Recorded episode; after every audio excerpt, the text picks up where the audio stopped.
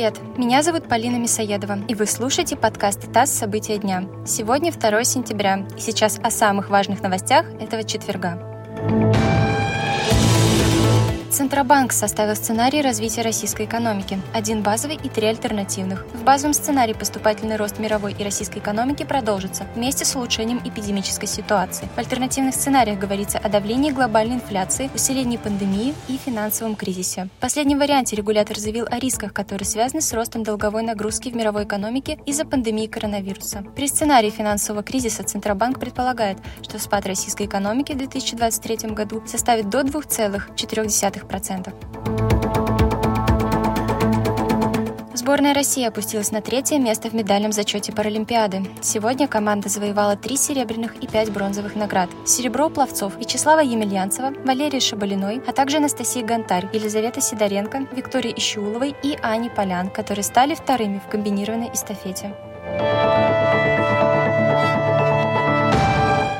Россия лидирует по количеству фишинговых сайтов в мире. На страну приходится более трети мошеннических ресурсов, заявил зампред правления Сбербанка Станислав Кузнецов. Он отметил, что Россия является одним из лидеров по таким киберпреступлениям, но выявляет такие сайты слишком долго.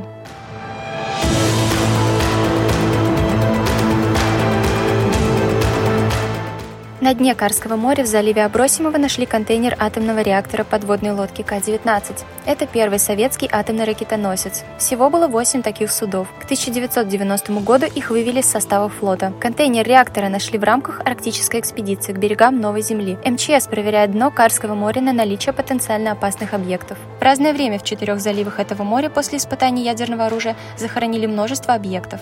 Например, части атомного ледокола «Ленин» с ядерным реактором.